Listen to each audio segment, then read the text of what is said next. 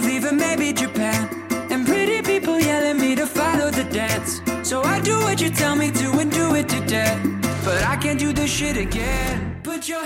Hello，大家好，欢迎收听最新一期的出逃电台，我是小乐。我是阿次，哎，等我们这期上线的时候，就应该马上马上就要过年了，是吧？对而且我发现最近开始有粉丝群呀，包括我们的微博，很多人在私信或者评论区就说呼喊说能不能像往年一样，就今年这个年能不能再出一个这种假期的精神文明建设的一个 list。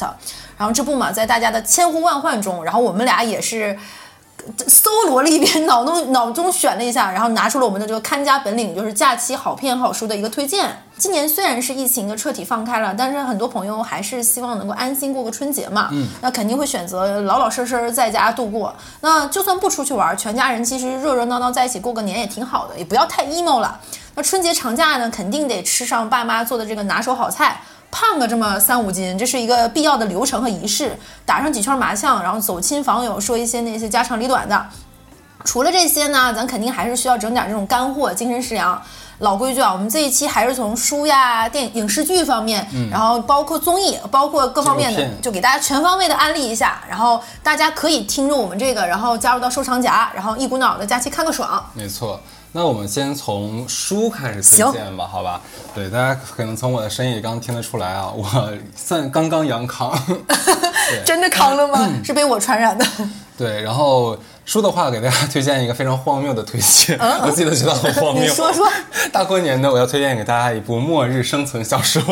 能活着就挺好了，我觉得很适合过年。是的，先说这名字啊，叫做《幸存者说》，嗯四个字，幸存者说，这个在知乎上面可以看得到。我相信很多朋友应该跟我一样看过很多末日丧尸题材的作品，是吧？大家会发现这一类作品会有一个共性，就往往是就开头，嗯，刚刚爆发丧尸，然后所有人都在混乱之中，呃，主主人公可能刚刚开始意识到这个问题出现，就开始囤物资，呃，哦做一个堡垒，是的，然后躲丧尸。这个阶段往往是最好看的，情绪最饱满的，最紧凑的，而且很暴露人性的哔哩吧啦，哔哩吧啦。这一部分基本占整体的一个，不管是小说也好，电影也好的五分之一，非常短暂、但是非常好看的前半部分。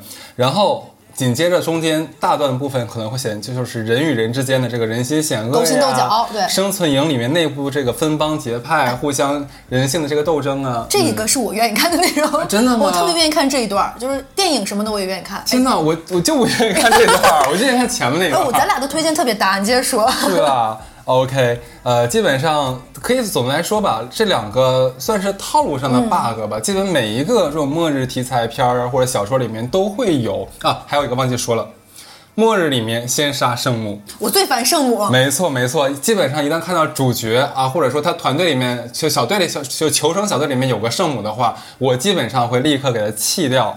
对我觉得这就是《末日逃生》里面的凌云峰，是大家最想快进的那一段儿。嗯，是的。那在我弃了第 N 个小说之后，我真的是无意之间发现了这颗明珠啊！当然，我这里不不能剧透了啊，嗯，就简单的说一下我的观后感。就首先，这部小说从情节设计上，呃，最开始这个从囤物资到小队的组队，然后到小队呃，在这个。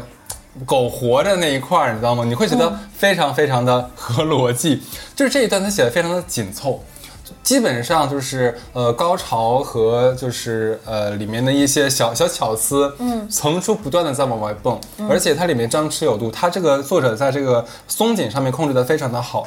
要说的是。这部剧没有圣母，没有圣母，非常的开心，然后也没有抓马，每个人的人物的人设都立得住，而且最重要的是，它整部小说啊，呃，完全符合逻辑，找不到逻辑上的任何硬伤这个是很难。能让你说这点的话，那我觉得真的会很好看。对，因为我是找在特别爱 找找茬你知道吗？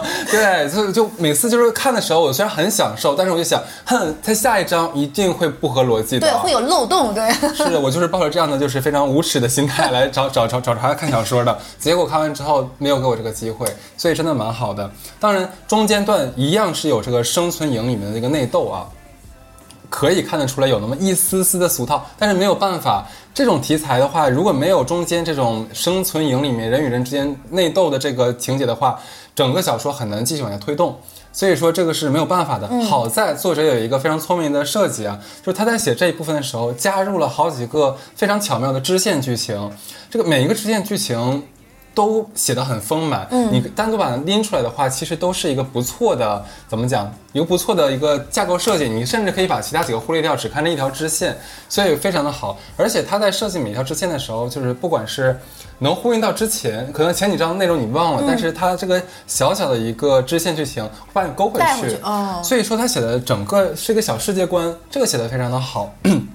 对，啊，对，最后呃后面的话，最后两章我记得应该没有错，应该最后两章它还是蛮升华的啊，就在整个非常紧凑和紧张的这个情绪之余呢，还给了给这个看者磕了个 CP。而，而且最后一章还有一些关于人生哲学上面，哎呀，一些生死生死观上面的讨、探讨，绝对不是一些说教啊，他写的是非常值得让大家看一下那一种。对，关键是到最后，你可以看到整部小说的剧情是在不断不断的反转的。如果大家决定要去看的话，我会给大家留一个疑问：幸存者说，所谓的幸存者到底指的是谁？指的是主角他们吗？还是指的是谁？那丧尸是真的是丧尸吗？还是说丧尸是另有其人？哦，意有所指。对啊，，我有个问题，你说他丧尸那部分描写吓人不？嗯，我觉得还是蛮刺激的。哦，我喜欢，就必须要这种，我要喜欢，对就。它要刺激有刺激，要糖有糖，要转折有转折，要人性那种一样有人性一样，有有我那我那我觉得够了够了，对，要圣母没圣母。那我喜欢。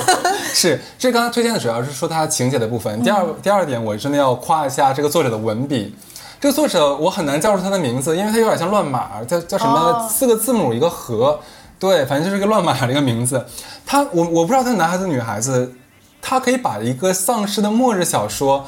写的能让人家夸他的文笔，这一点让我都觉得很荒荒谬。对对，就是你在阅读的时候，经常脑子里会不停的把这个文字转换成电影的画面，场景感的。非常有场景感。就基本上我看完整部剧，每一个人的样子，我脑子里是有概念的。而且，呃，末日地堡他们那个整个堡垒什么样对对对，什么样子，我脑子里已经画出来了。哇就他会给你很多很多这种，不会让你觉得冗长但又很好看的描写。甚至有点诗意了，对。总之，这是一部情节非常紧凑，没有什么 bug，值得一口气看完的末日小说。啊，这个我非常就我觉得情节呃情节引人入胜，然后文笔好，其实是非常难。就刚刚说的，因为很多这类小说都是那种它有点产品经理思维，就是我设了一个局，然后我去解谜，你看起来非常被它这个设计精巧所打动，但是那个文笔你就没错，就就非常的粗粗陋，就说实话。没错。所以看完之后不得不推荐给大家。好的，那我我码一下，我过年看这个。那我推荐的就是跟你这个非常有一丝丝的，咱俩就真的非常搭。我们俩是推荐之前没有说彼此要推荐什么。然后呢，就非常搭。我推荐是什么呢？我我推荐推荐的是昆汀塔伦蒂诺的访谈录。嗯，我先说说我为什么推荐这本书啊？那肯定是因为我非常喜欢昆汀的电影。嗯，就是我阳的过程中呢，就是我在家非常的萎靡，我就非常萎了，就是我觉得我的精神世界已经一低了。但是呢，我在家给自己非常变态的安排了一个昆汀的影展。就我他的那个，他也就几部电影吧，七八部，我就挨个儿看了一遍。就是我的人在家里非常的萎靡，但我的精神世界一定要看这种杀人的，你看这个暴力美学是为了活血吗？就很就人已经烧到四十度了，但我非要看这种东西。非得让那个血沸腾起来 是我？不懂，就我看那个血浆满天飞啊，杀人的头咔掉下来，我就很过瘾。然后我是那个杀死比尔三部连看的，哦那天烧到四十二度，我都已经烧到就快断气了。然后这边镜头开始拿长刀、短刀开始你挠有可能如果只看一部的话，可能烧不到四十度。就是三十九、四十、四十一，就是这么烧上来的。对，就是从他二十八岁第一个电影《落水狗》开始看，然后看过没看过的就重新看嘛。哎，我这里要说，他二十八岁就已经拍了第一个获了影展，这个真的是很屌。然后这种这种就是人烧的糊里糊涂、糊里糊涂，然后再看这种电影杀杀人血流成河，就是有点嗨，就是确实是这个可能是病。就是这本书呢，它集结了昆汀本人采访的二十四篇报道，跨度将近得有二十年。访谈录的作者本人也是一个非常知名的一个人影评人和电影的访谈的，他本人其实对电影非常了解，然后跟昆汀你在看的过程中，你也就发现很熟。这整个二十四篇其实是有个采访，逐年像编年史的一个脉络的。但是要说的是呢，因为这本书它最后一部电影采访的是被解救的江歌，那它后面的那比如说《美国往事》什么都没有了，我觉得这是一个小遗憾吧。其实你会发现每个人的电影其实是一个自己自我迭代的一个不断不断的过程，那它可能有。现在对于过去电影的自我的一个致敬，包括对于前面电影电影的一些遗憾，在新的作品的一个补充。那其实我觉得这个访谈录后面可以把新的那部分扎记进来，我觉得也是挺好的。而且呢，他有点像昆汀本人的一个编年史，他把这个鬼才导演，我也说了，他第一部电影很年轻嘛，涉及到的方方面面，他从美国的一个什么样的家庭出身，他在音像音像店打工的这种穷苦经历，然后到他功成名就以后。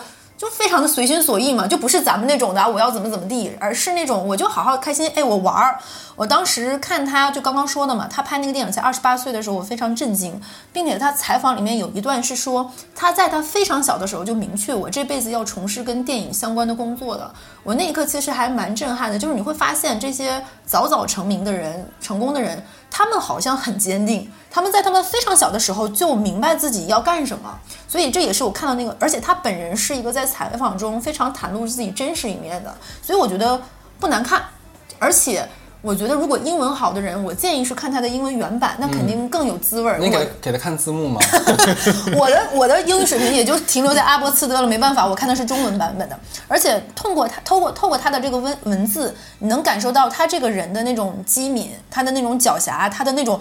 就是嘟嘟嘟嘟，你会感受，你就猜他应该是语速很快的那种，巴拉巴拉巴拉说，以及他非常惊人的记忆力，然后他是那种高频输出。你要是觉得我俩语速快，那你看他 绝对比我们俩语速快。然后甚至于他是非常享受和沉浸在他这个电影世界世界里的，你能在他的语气里、语调里，就是那种文字里面的那气口，能感受到他的那种。虽然他已经六十岁了，他的那种调皮和我没有记错，他是六三年生人的，嗯，他快六十了嘛，马上六十的。然后他那种调皮和他那种和电影世界的那种享受，而且他本人其实这些年虽然出的片儿不多，但他一直活跃在电影世界里。而且他做的工作里，他在音像店打工也好，他自己也拍了很多片儿，写了很多的他的很多本子都是他本人写的，包括他我刚刚说那个杀杀死比尔都是他自己创作的剧本。所以他本人就是一部活体的编年史，也是一个极佳的影评人。他不需要讨好任何人，他自己爱说什么说什么。我刚刚也说了，他是导演、编剧、演员，他是一个在电影世界里，他每个身份都当过的人，所以他对电影的了解和解构其实是一个全方位的。那我其实看这本书呢，还有一个原因，并且在这个书里找过答案，就是为什么人人们可能不是所有人啊，就我或者是刚刚他自己说，我们会看一些末日题材，它也有很多血腥暴力，我们这么爱看。暴力的题材相关的电影，那是不是我们内心深处是渴望暴力的，或者是我们本身？其实这个事情我想过很久，也有很多人说，哎，你怎么爱看这种片儿？我觉得这个里面的很多采访段落是有解释我的这部分，包括导演为什么要拍。我觉得这个我给大家说一下吧，就是里面那个采访的人问他，说在你看来。我就给大家引一小段吧，剩下的我觉得大家自己去看。就是他在里面说说，在你看来，那个采访者问他，你的剧本是否给暴力提供了正当的舞台？嗯，其实这个问题也就是刚刚说的，我们肯定每个看的人也想过。然后那昆汀他自己是怎么说呢？他是这么说的，他说我不这么看，我没有把暴力看得很重，在我看来，暴力很搞笑，尤其是是在我最近讲的这些故事里，暴力是世界里的一部分，我们现实中暴力的害人所吸引。我不是把。把人从直升飞机下降到快速行驶的火车上，或者是恐怖分子劫持事件这一类的，真实的暴力是什么呢？它是你在一家餐厅里，一个男人和他的妻子吵架，那个男人突然暴跳如如雷，拿起叉子插进了女人的脸，这很疯狂，对吧？这像漫画一样，但是真实社会这些一定会发生的。现实中的暴力就是非常的闹腾的。他，我本人对暴力行为本身、它的爆发以及后面发生的事儿非常感兴趣。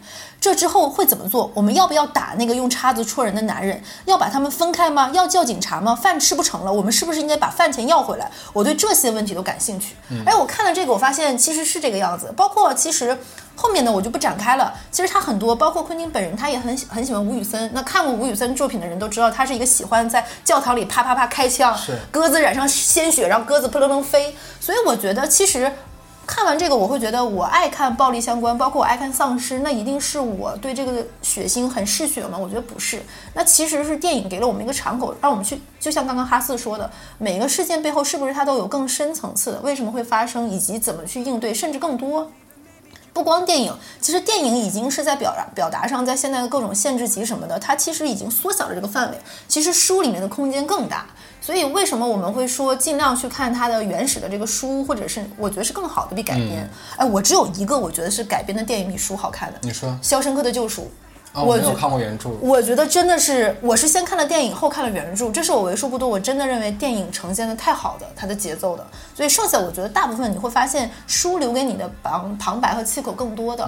我觉得看完这个，我会觉得，哎，你再带入他的这种导演本人的态度，再去看他那些作品，我觉得是另一番滋味，还挺好看的，所以我推荐。然后去年我也看过看过一个导演的，是那个伍迪·艾伦的。我觉得你看完这个导演的访谈，这应该是咱俩最爱的导演了。对，是的，你会发现在看他的赛末点什么的，就是另外一番风味儿。所以这个我推荐大家，挺有意思的。很好，那这个是书的部分，咱俩也推荐了一本儿。那下面的话，毕竟很多人不喜欢看文字哈，那我们看推推点画面类的吧，那就那就例如说是这个电影和电视剧吧。你先来，我先来。你先来吧。好嘞，我给大家推荐的两部呢是什么呢？一部叫做。我给大家觉得啊，春节期间要看的电影呢，就是书你可以偷偷翻，看这种血腥暴力的，看什么方向的无所谓，带着妈妈一起看 啊，那要看那种的。但是你电影肯定是放假嘛，可以最好是合家一起看的这种比较好。所以我给大家推荐了两个电影，这两个电影的第一大原则就是可以全家一起看的。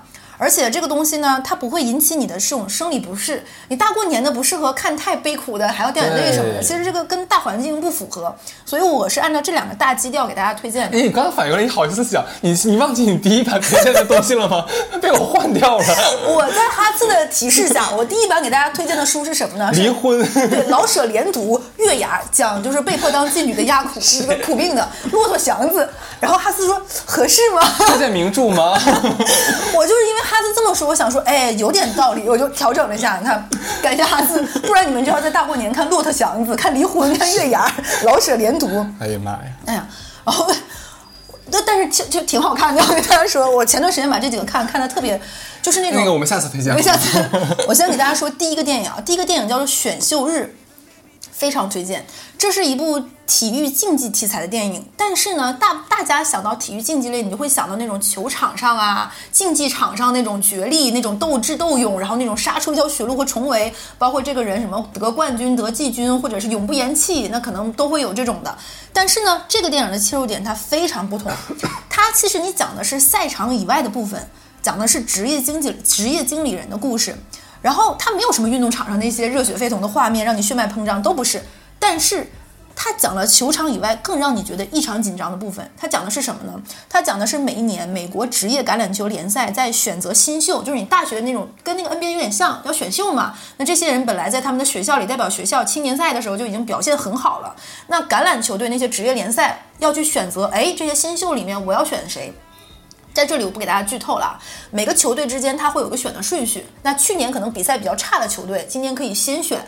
那比较他就按次，比如说第一轮的七个人，那可能就是今年的七个种种子选手，你可以优先选择权。它的精彩之处在哪儿呢？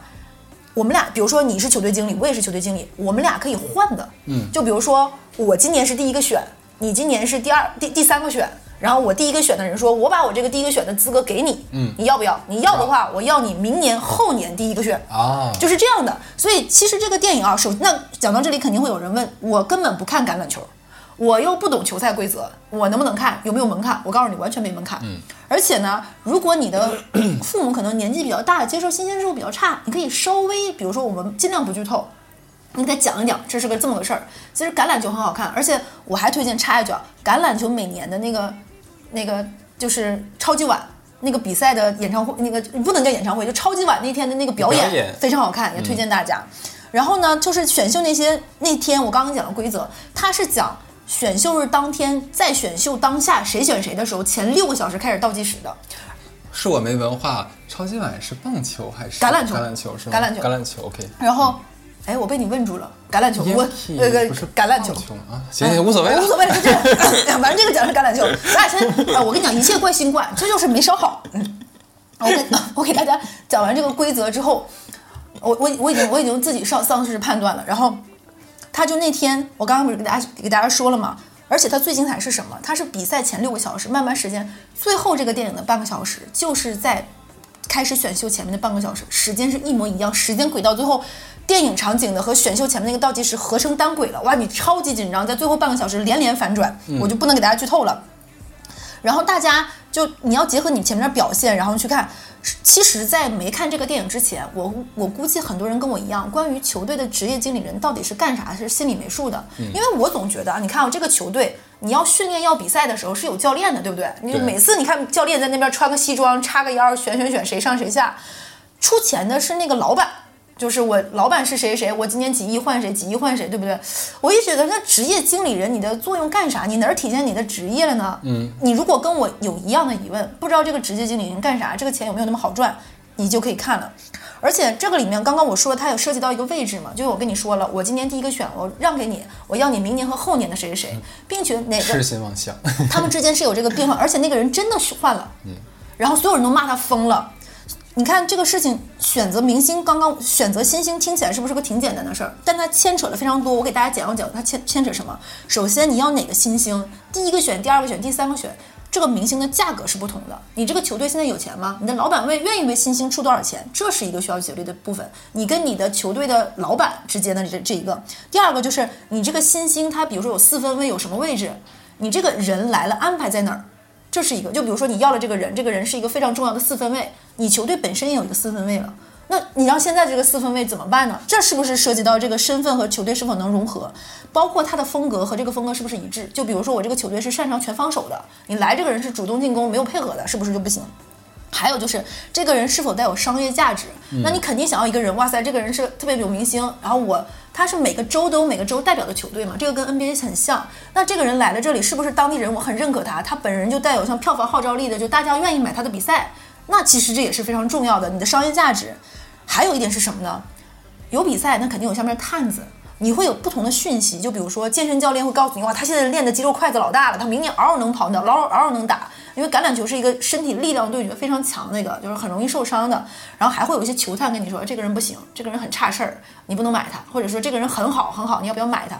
刚刚我已经给大家说了四点了，你在这个电影前面快，这个电影才两个小时出头，前面就有很多这种讯息。我们的这个职业经理人他要去如何远去去想办法，这些都是他的一个考虑因素。我们这个电影的男主角就是一个老牌的当地很出名的一个，就是这个橄榄球的一个职业经理人。他呢，他爸以前就是这个球队的，他本人开除了他爸，所以他在这个球队里面就有核心矛盾。他的家庭，包括和球队，包括他跟他父亲之间的这部分。嗯，其实他在电影开场之前，我给大家留个悬念啊，他在一个小便利贴上就写了他要哪个人，他把这个折了四折，然后放到自己口袋里了。大家可以看到他最后选的是不是他折的这个人，他是怎么选的？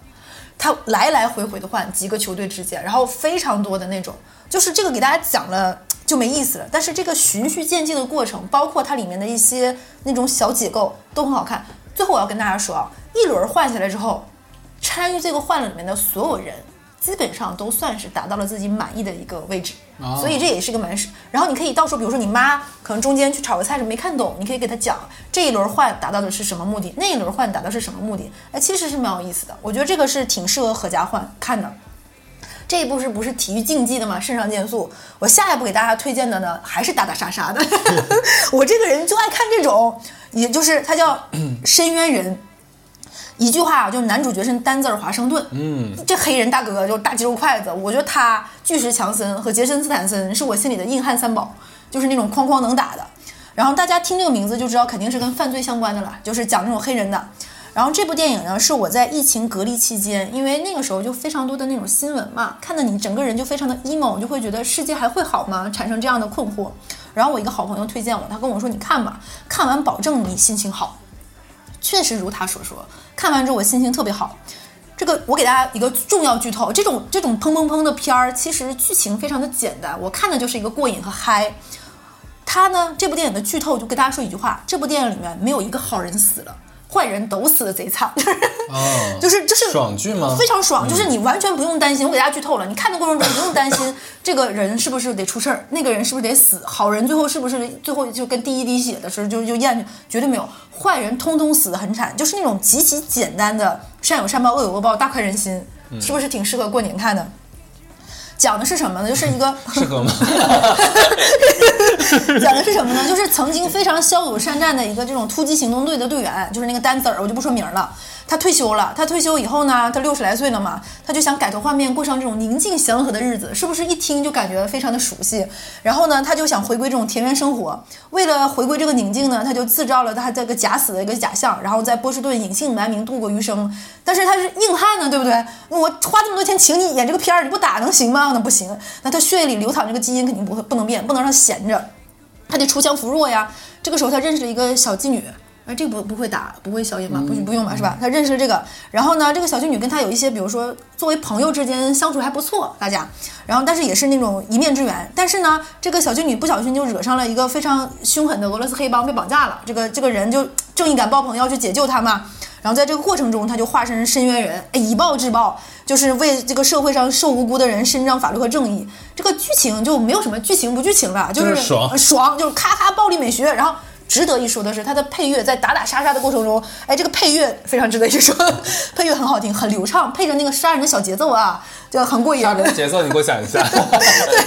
对也这个男的呢，也不需要什么演技，他就是面瘫，没有表情。你说杀人犯有什么表情呢？也不需要演技。整部片主要侧重于杀，对对，就大过年咔咔咔咔，就我觉得家里如果有投影仪，声开大点，贼过瘾。里面有一段呢，我隆重推荐，是在超市的大战，就我们这个单子儿单挑俄罗斯黑帮，就是那种又开瓢又割大动脉那种，然后那种咔嚓电那种，正义凛然，天道酬勤，坏人都得死。就你不要在这里跟我讲这个剧情有没有什么合理性。我问一下，这个片儿是那个昆汀推荐你的吗？昆汀趴我耳边跟我说：“你看看我在看这个。”好乐啊！快点看这个吧。就是咔嚓碎。然后我觉得爱看这个类型的呢，我再推荐大家那个《飓风营救》，也有点类似，异曲同工。反正我推荐完了。对，哎，我 我其实爱看这种。其实我跟你大家说，动画片儿在这种方面上做的更极致，因为在画的时候，其实那种冲击感什么更多。是的，日本这类的就很多很多。是的，然后我是最近有点嗯漫荒了，我没有什么动画片儿可以看了，所以我才看这些，哎，你知道吗？去年年底的时候，《三体》的动画片儿上线了。挺火的呀。然后我立刻问我朋友借了个会员，咱就是说还一顿看。毕竟毕竟是咱们国家这个科幻文学上最巅峰的作品了嘛。你给搬原著就很好看对，你给搬上了，虽然不是大荧幕是小荧幕，但是还是很值得看一下。嗯，因为它这个在上线之前，我就可以看了一下嘛，它那个制作团队是玲珑的那个制作方，嗯就异化开天，异化歌天这个梗你知道吗？他们特别爱歌，所以要异化歌天，对他们制作的，所以整部他那个《三体》在上线的时候，响声弄得很大。我估计咱们很多听众也可能也都看完了，就每一集的开头广告，我估计是不是印象老深刻了？嗯，与长安汽车一起追番，这是计划的一部分。代代言人是那个逻辑老师。没错，没错，没错，代言人是逻辑。所以，就动画片里面有一些就贼有未来感的那些概念车，我不知道你，我不知道你有没有注意到，里面其实上面都印着那个长安，很炫，我觉得。对，其实很酷的。而且这一次它这个植入的破圈破得很成功。其实当时挺多人在问我里面这个车是什么车，有没有？其实应该就是概念车啦，就对对对。咱们国家大多数传统企业，其实在投放的时候都很保守。对我一样不要出错，我要中规中矩，对不对？对能勇于踏出这个舒适圈儿，跟非常前卫的影视作品做一次融合，其实我觉得是非常正确的选择啊。嗯，那这次概念车的植入，其实也是直接给人一种呃科技化、年轻化还有智能化的感觉。对，会觉会让你觉得这个品牌非常的耳目一新。那其实长安汽车大家也非常了解嘛，它是国产车企里面就一直是一个积极的创新，然后拥抱变革的一家。大家可能不知道，他家其实啊已经是第三次创业了错。他在二零一七年的时候就开启了他的第三次创业，叫做创新创业计划。然后在那次的时候呢，发布了新能源的一个叫香格里拉计划和一个智能化的叫北斗天枢计划，其实是更加快了像智能低碳出行科技公司的一个转型的一个这样大步调。而且他们很早就决定进入到电动汽车的这个领域了，重点是在建设智能驾驶啊、车联网啊、智能交互这些智能汽车的技术，然后准准备是分段打造一个智能的电车。你可以理解为就是在后面实现目标，然后打造一个坚实的这样的一个技术堡垒的一个情况，并且到了二零二五年啊，我要说的是，长安就将全面停止销售这种传统意义上的这种烧油的燃油车了。其实要知道，在传统的制造业里，有这样的一个魄力和这样的一个执行力，其实我觉得是不多见的。你想想，你听起来二零二五年不远了，那不就是两年以后的事儿吗？嗯，很酷。对，那其实作为中国就是国产的一个品牌，它是领军者。那长安汽车其实在很多的方面上去做了这种技术上的一个加持，不断去与数字科技重构，就是我们大家对出行上的一个想象。而且在现在的都市生活中，大家肯定觉得汽车它。不再是一个简单的一个代步上的工具，它更多的其实是一种生活方式啊，我的一个人性格风貌的一个体现，甚至于是我个人的一个生活态度上的一个表达。而且我曾经看过长安汽车的它的一个广告词，我特别喜欢分享给大家，印象很深刻，叫做“深蓝之中原力觉醒，纯电驾享，里程无忧”。其实我觉得这个就很酷，它本身这句话就是一个态度和个性。满电出发，其实这个何尝不是一种人生态度？我们确实需要蓄力蓄电的。嗯 OK，那我们说完了这个这么酷炫的汽车哈，那我们说点剧 电视剧吧。哎，我我要看你推荐什么电视剧，我每年都是只看你推荐我的。哎呦，这个压力好大，万一怎万一推荐的不好看怎么办？不会的，去年过年我就在刷那个公关那前年了。啊，前年哦，我们日子都过烂套，这三年。对，我要推荐给大家一个呃，算是一个探案剧吧，很短，就八集啊，叫做《雨女》。雨是下雨的雨，女孩子的女，雨女。哦你听到这个名字会想到什么？我先问。下雨天行走的女人，啊，是这个带着名一点点冷。这样子是吧？嗯我其实听的时候觉得马喵为什么起这个名字啊？其我我我先讲，讲到一半你应该能能懂了。这是我非常非常非常非常偶然间发现的一个法国的探案剧集啊，它目前出了三季了，但我在这里面只推荐第一季啊。第一季的豆瓣评分是九点一分，啊，那很高。算是一个高分的冷门佳作。它讲的就是一个女警官，还有一个女档案管理员的双女主探案搭档。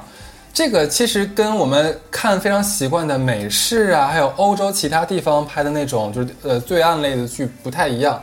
那一说到美式，可能大家想到说很抓马，对然后情绪大开大合，对不对？然后里面可能充斥着各种黄赌毒，就我爱看那种。哦，是这样的，是蛮好的呢。对这个部这部剧，因为是法国人拍的嘛，它相对来说更静谧一些，更细腻、更动人一点点，所以说它给大家一种别样的一种探案的感受。它第一季只有八集，每一集是一个独立的案子的单元剧啊，所以很适合八集嘛，很适合长假七天，对吧？一天一集，你觉得谁会长假七天一天一集？那不就一股脑看完。一天就跟小的时候看那个安徽卫视的，从早到晚周末剧场。哎，那咱就这样式儿的，还能让初一交给我吧。就是初一呢，白天呢，咱就把这八集看完，晚上蒙被窝里，咱看那个丧尸小说怎么样？第二天就是后面初二到初七的话，就交给小乐了，他就给你推荐一大堆什么打打杀杀呀，带着妈妈、姥姥、奶奶一起看。就是你妈可能推开门就看，哎，脑袋掉下去了。对，因为大家都阳康嘛，其实不是很适合剧烈的运动。这个时候我们看一看打打杀杀的剧，很活血。对，脑内运动一下。够了，离谱。对啊，就说这部剧，其实我要讲的是什么？它每一集的案子。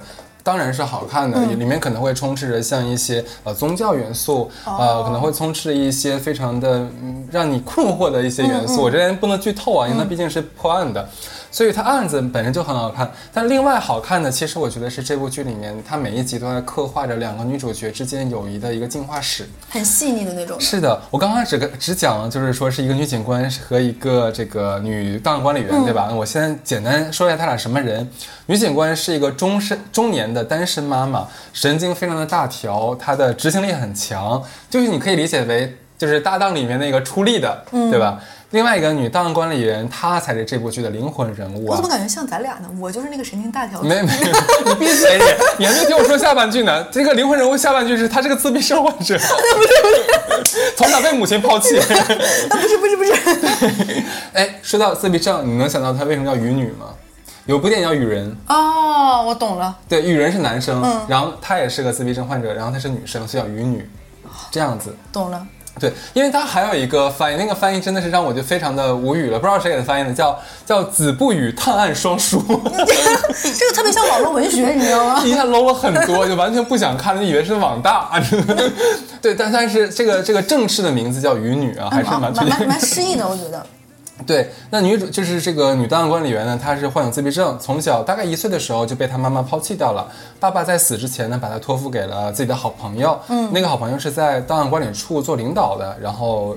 等这个姑娘长大了之后呢，就把她走走后门嘛。哦你来我这工作吧，反正你你自闭症，你不好见人，对不对？你在我这天就是就是做你喜欢的文文本也不需要跟。人人去接触和交流，我觉得挺适合。对对对，因为这个她叫阿斯啊，嗯，这个这个自闭症患者叫阿斯，这个女女档案管理员，她很聪明，她能过目不忘，她的逻辑分析能力很强，然后非常非常偶然的一次机会，就跟这个女警官形成了一个探案搭档。哎，对，女警官对她的是非常非常的爱护，对她很尊重、很理解，处处维护，就是一步步的就帮助她打开心扉。因为阿斯他是有一个心里的想法，就是说他知道自己可能在很多地方呃异于常人，嗯，但是呢，他希望就是在爸爸妈妈都死了，万一以后这个他的领导、那个老头儿也死了之后，他还是想能呃让自己在 在普通人的世界里面可以存活下来，他希望能融入到普通人的世生活当中。所以说，呃，每当这个女警官给他一些一个小手的时候，嗯他都会接得住。这样、哦两个人一步一步，就每一集你可以看到两人关系更好，然后阿斯的心更打开。阿斯在档案管理处有一个神秘的房间，就有点类似于他的脑脑爆房间一样。这个房间连他最爱的就是他的监护人，就是他那个领导，嗯，都不能进去。女警官是唯一一个人让他就进去的，哦而且自闭症患者他会有一些 不一样的地方，例如说他们对秩序要求都非常严格。他的生活是建立在他自己的一个奇怪的框架里面的，这个框架是不能变动的。一旦变动的话，整个大楼就倒倒塌了。他是每周三都要去看，呃，不叫不要不是看医生，就有个像互助会似的。嗯，这个是他雷打不动的事情，但是他愿意为了女警官，而那天我不去了。哦，我觉得那个地方就会很戳人。就你跟我说的，他就为了他不去日最子，戳人，其实我觉得是那个女警官过生日，当时阿斯就想说，呃，我觉得好像好像他是我的朋友，嗯，因为他第一次有了朋友这个概念，他说，嗯，普通人好像过生日的时候要互送礼物，要送礼物。哎，我怎么办？他不知道普通人送礼物是送什么，对对对他完全没有概念，他就去请教别人。别人说，如果你真的不知道送什么的话，你就想一下那个人在你心里是什么。送他个肌肉男呀。啊，这个也不是不行吧。然后呢，就是阿斯在那天就是出出现在生日 party 上了，那个女警官很开心她能来。当在拆礼物的时候，大家都很期待说：“诶，阿斯送的是什么？”一拆开是个顶针。顶就是缝衣服那个顶针，对，其实它不贵嘛，因为它可能就几毛钱，但是它意义很大。我这边不剧透了，这个这个梗是这部剧里面一个很重要的梗，大家可以去看一下。然后最最要命的是，因为当时很多人都嘲笑他，就说、哪有人送这个当礼物的，太寒酸了吧？他。那个人当时也没懂，哦 然后后来因为很多人就是铺天盖地的就是嘲笑，其实也不是嘲笑他，但他自己会无限放大这个声音嘛，他承受不了就跑出去了。那当然女警官肯定追出去了嘛，就说你没有你送我的东西我很喜欢很珍视的。然后那个那个人说，其实今天也是我的生日，对他俩生日是同一天。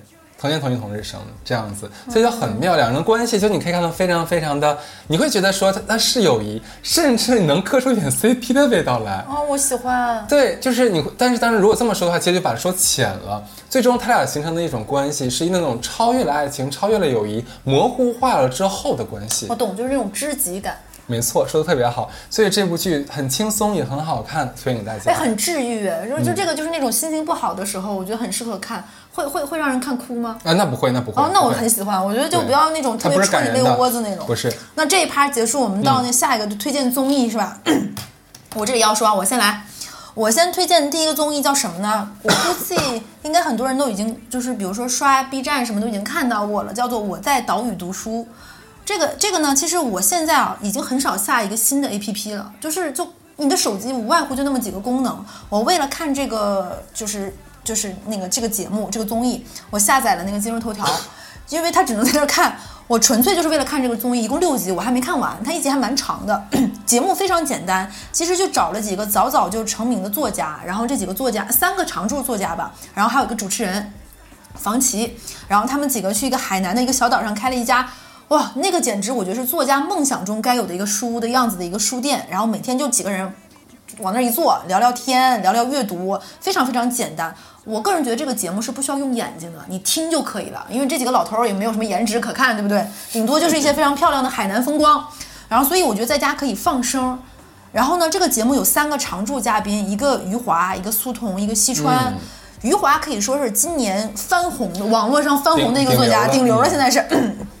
就是就如同节目里面那个编辑里说的一句话，我觉得特别对。他说余华是一个畅销书作家，不是畅销书作家，因为它里面那个有一个镜头，就是到底他的那个《活着》出了多少版，不同的颜色的封面，他出了非常非常多的版。然后，所以我觉得他的作品，比如说《活着》《兄弟》《许三观卖血记》这些等等等等，包括文化，我觉得不用我给大家介绍了。其实能证明，就是这种经典的文学是不会被时代让你觉得它过时了的，你会常看常新，然后你什么时候都会感受到它的魅力。而且网络上有很多关于余华老师的段子嘛，他的这种反差萌，就是他这个人跟他作品里的那个苦味儿啊，那种悲情啊，完全不不相关。他本人 就是一个 非常活泼的段子手，这个我大家不用给大家讲就，大家想什么让。腿不能走的史铁生当足球队守门员，然后怎么这种事情说去文化馆上班，第一天我迟到两小时，进去发现我还是第一个来，他是想说我操这个地方我真是来对了，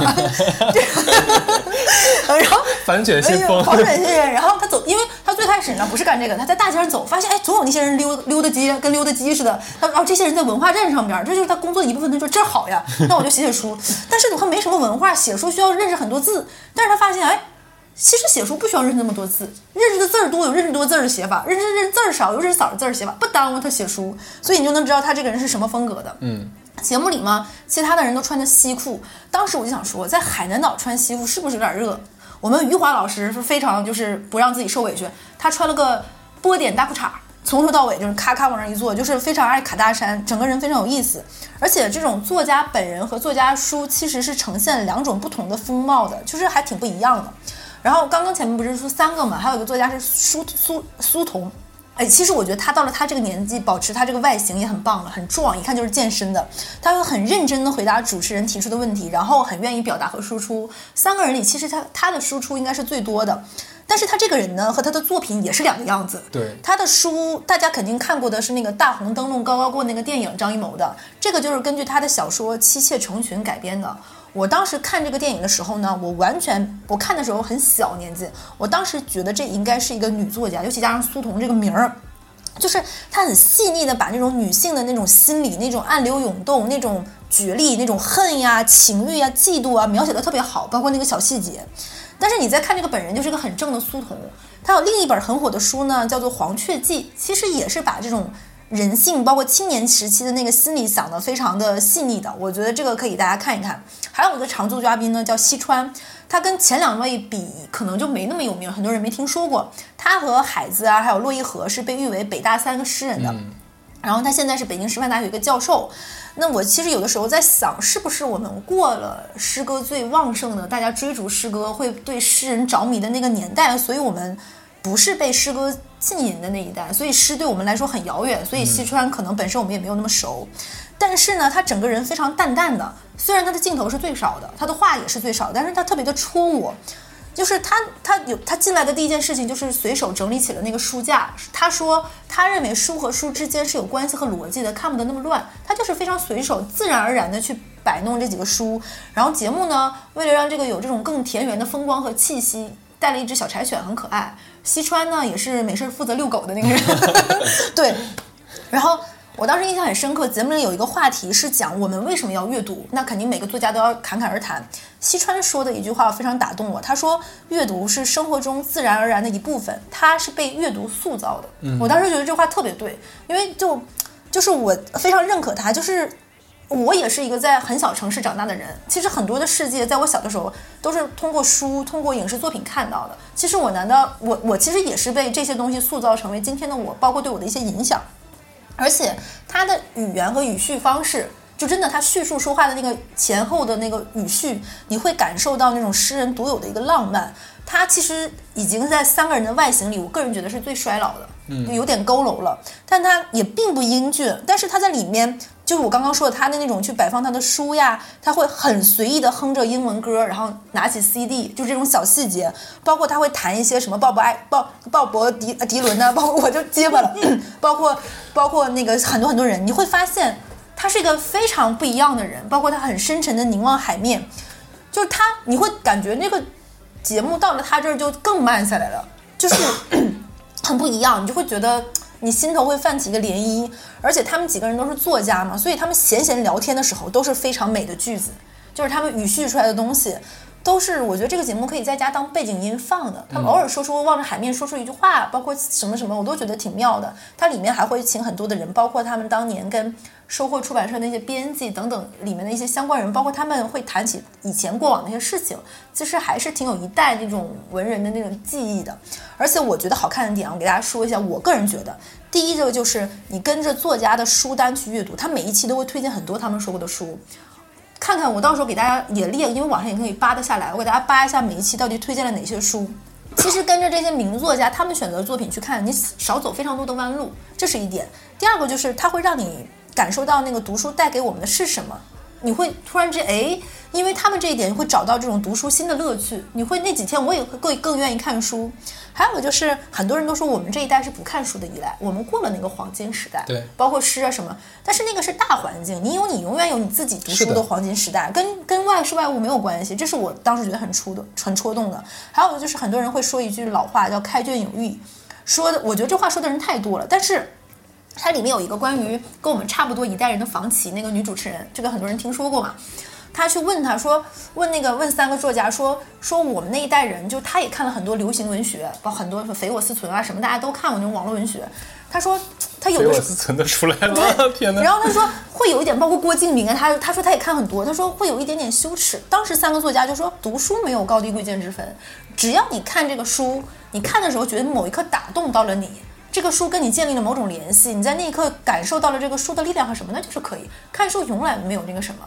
你爱看网文也好，你爱看什么也好，不受影响，不用拘着。我觉得永远不要觉得啊，我这个书是不是看的有点，嗯，有点不好意思。不会的，我也很爱看色色文学这种的。还有它里面有一些作家的语言非常的精炼。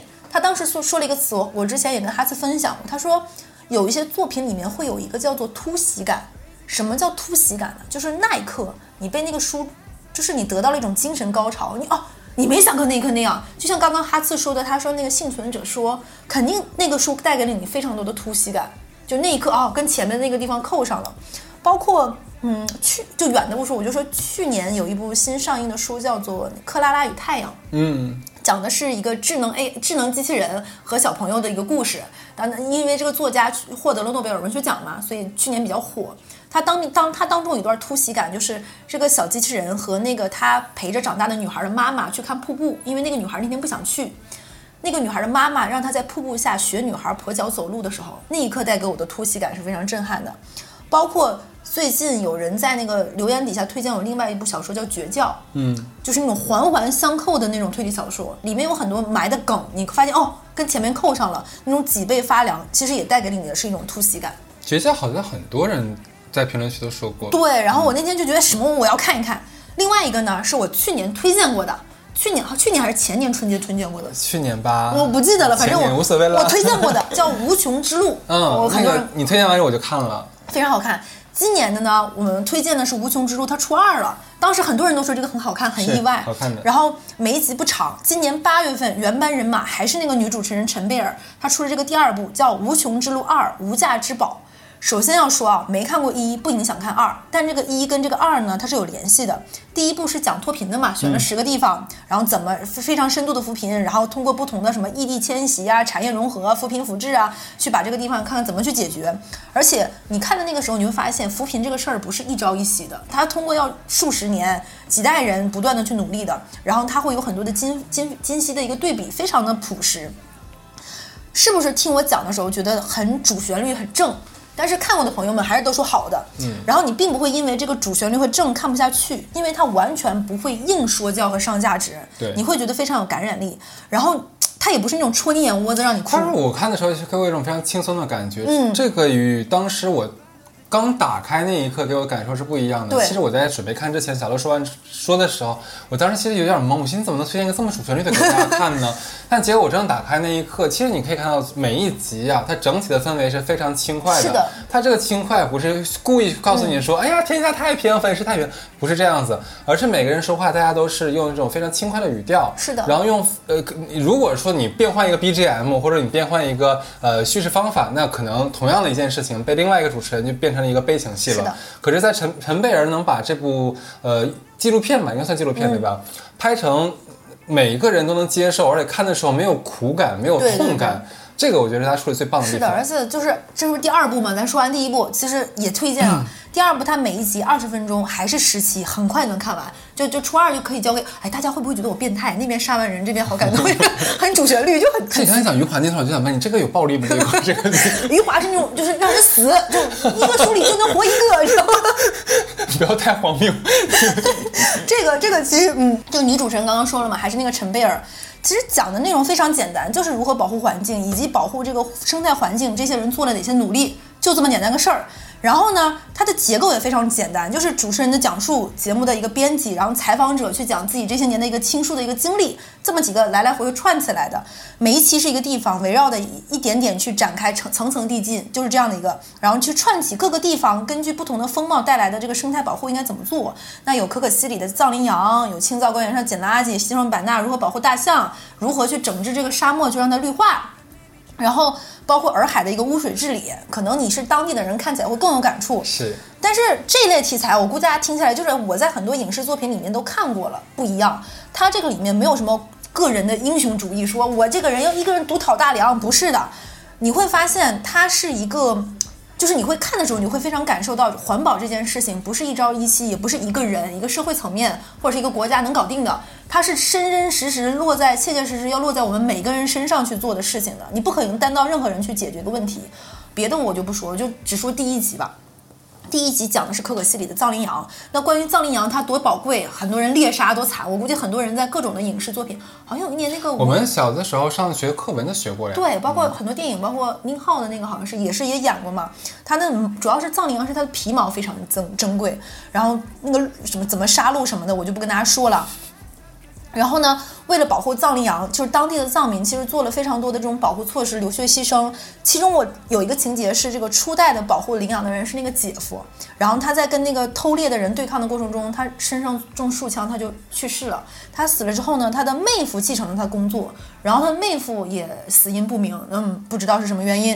然后他妹夫的两个儿子继续继承这个工作，就是这么一代一代，就是这个事情就是。非常的怎么说，就是他需要付出很多的辛苦，不是一代人就能解决问题。然后你看的时候就特别的说不上来那个那个感觉，然后画面会切换，就是那种非常疯狂的那种，他们很快速就能把那个藏羚羊那个皮割掉，一个一个就是非常机械化，你就会觉得看的人特别的。然后画面可能还会切回到那种可可西里那边那种辽阔壮美那个景色，羊群在奔跑，然后又很壮美，然后那一刻就会觉得这个情绪是非常的。你说不上来，你就会觉得很震撼。而且我第一次就上次介绍的时候，跟大家说过，他是一个香港团队，不是咱大陆的。他真的是花了很多心思。我就说一点，这个陈贝儿这个女主持人，她第二部比她第一部的普通话都利索很多。哦，真的，就你能明显，如果你是一二部都看，你会发现这里面她是花了非常多的心思和功夫。她第一部去爬天梯，这一部也去，你就会发现这个团队是非常有用心的，而且。它有着那种像你吃粤菜的感觉，它不是很重口，它也不是那种很咸很辣或者很香辛香，但是它就是那种真材实料去好好做正，然后慢慢慢的去给你讲，你看起来就非常的舒服。然后这个，哎呀，怎么也有杀羚羊？就感觉我为什么大过年推荐？饿了吗？我大过年的老要推荐这些东西，我也觉得我这是有点奇怪。那我推荐一个吧，推荐一个相对来说更温馨一点的，这个是我临时起意啊，不在稿子上面的，叫做《火山之恋》，我不知道你知不知道？没有。你刚才那个表情，里面啊，没有。火山之恋是火山还是恋？哪个是重点？对，这个是去年，也就二零二二年刚刚上映的啊，它是加拿大人拍的。但其实我我我不能这么讲，我不能说他们拍的，应该是他们展现出来的。记录的，也不是他们记录的，是 是这样子。大概在二战时期吧，那个时候在法国有呃一。一男一女，嗯，两个地质学家，算是火车。又是法国。对对对，又是法国，不巧不巧，又是法国。I'm sorry，OK。对，但他们俩那个时候厌倦了战争，也厌倦了人。他们觉得那个时候每一个人都在特殊的社会环境下面都已经变形了，他们就想能不能离开这个地方。正好两个人无意中在我忘记是在图书馆还是在哪里了，两个见面就互相聊了聊，发现咦，彼此对于整个世世界、这个社会，还有呃人与自然的一些，包括一些说学术上的东西，想法见解居然是一样的。嗯，两个人说，那我们要不要就去探险火山，就去做火火山的科考？后来两个人当然结成了伉俪嘛，这个不言而喻了，对不对？两个人基本上走了全世界大概几百个火山。而且你这就是你可以看到很多的画面非常美，所以这部片子我为什么说不是加拿大人拍的？因为这个是他们生前所有自己拍的的材料，影像材料，就这两个人，对的，对的。呃，他们俩就是你可以看很多那个画面，因为它是用胶片拍的，你知道吧？那个画面还是很有那种复古感。嗯。然后这样看，每当就是一个地方要爆发火山的时候，所有人在往往外撤离，他们两个是往里面跑。然后穿着那个银色，就像像太空服一样那种隔热服嘛。就你觉得两个银色的小人儿在那个一团一团的那个喷发出来的岩浆的前面，很可爱，因为傻乎乎那衣服很大嘛，就是傻乎乎很可爱。他们两个人有有的时候会很好玩，就是看到前面有一个岩浆嘛，好像是一片黑了，他们会小脚丫踩一踩，把它再踩着，就很可爱。但是他们是做研究啊，只是觉得很有趣。因为他们俩在做这个事业，所以说他们呃慢慢的去研究，他们也发现了很多就火山，尤其在灰火山，嗯，灰火山爆发，它一旦爆发的话，就是非常速度非常快的，这个可能没有办法给呃很多当地的人那么呃来得及的准备时间，对他们主要历史研究这个东西，呃，当时是呃有一个事件是个转折是转转折点，当时是日本的一个火山要爆发，那个时候呢，他们的一个朋友。很好的朋友，呃，他预自己预测这个火山喷发的波及范围大概是十公里，结果呢是三十公里。哎呀，不能笑，那功德都没了。这个预计的是不是差太多了？我这差的太多了，你要人命啊！这个这个预计错，没了吗？所以就没了吗？啊，真没了，真没了，真没了。然后他们两个就是也是去当地嘛，就是他俩也没了，没没没，那个那个那个他俩还在，呃。同期，他们两个是给印尼政府就通报说，我们研究你们国家里有一个火山马上就要爆发了。真的就在他说完之后，第十天发生巨大无比的这个大爆发。幸亏十天的时间足够撤离当地的村庄什么东西了，所以就逃过了一劫。他们也做出了很多的贡献嘛。经经过这件事情之后，他的好朋友的离世，以及呃，他们成功预测了那次灰火山爆发。不知道为什么，冥冥之中，他俩觉得他们的大限将至。所以说，在那一天之后的每一期他们的影像或者语言的记录中，两个人都会在那一就是呃录制的最后会说上一段自己的遗言。这个听上去是遗言，结果都是对彼此的那种非常平时的那种爱，那种诉衷肠，但是又很又不是那么的腻歪的那种的。对对对对对，就是因为就因为平时就因为太真实了，所以说你真的会很感动。嗯，难怪叫火山之恋。然后。就很巧的是，大概他们预感很很准，不久他们俩也是在日本的一个火山爆发中就是丧生了。又是他那个朋友十米十公里三十公里那个？呃，另外一座了，另外一座了。对，另外一座丧生之后呢，现在那个火山的脚下的神社里面还供奉着他们俩的牌位，所以这叫火山之恋。其实没有任何苦感啊，你会觉得那个爱情以及还有从二战到到应该九一年左右，九一好像是他是九一年死的。这中间两个人走遍全世界，然后受全世界各地的采访，以及两个人影像材料对彼此的爱恋，所以就是你会感觉是，就是先生太太和火山的一个三角恋。你会感觉很美，所以叫《火山之恋》推荐大家。我觉得这个没有苦味的点在于，这是他们想要的生活，并且这是他们想要去做研究的事情。在这个过程中，还能结识到一个跟自己彼此彼此挚爱的人，去共同探索。我觉得这很美妙，很美。有的人哪怕再长寿，他可能这辈子都遇不到这样的事业、这样的爱情。我觉得这个真的还挺值得一看的。是。那我们这一期挺挺挺调挺足的。那你可能喜欢看这种火山之恋的也好，你也想看杀杀人跳跳舞的也好，反正肯定有很多人跟我一样爱好，就我觉得可以推荐大家。其实还是很精彩纷呈的，可以顺着看，看看书的时候也行，看看综艺的时候也行，看看这个小片儿也行啊。那我们这期的分享差不多就到这里了。那希望本期的内容呢，能够陪伴你过一个这种充实的假期。那最后呢，也感谢长安汽车对本期节目的一个支持。感谢。那一个完美的假期，我们刚刚说嘛，肚子要吃得饱饱的，然后我们精神也要充的这种很很充足。只有这样啊，才能调整好一个身与心的状态，才能假期之后呢再次出发，然后里程无忧。特别好。那到这里，拜拜。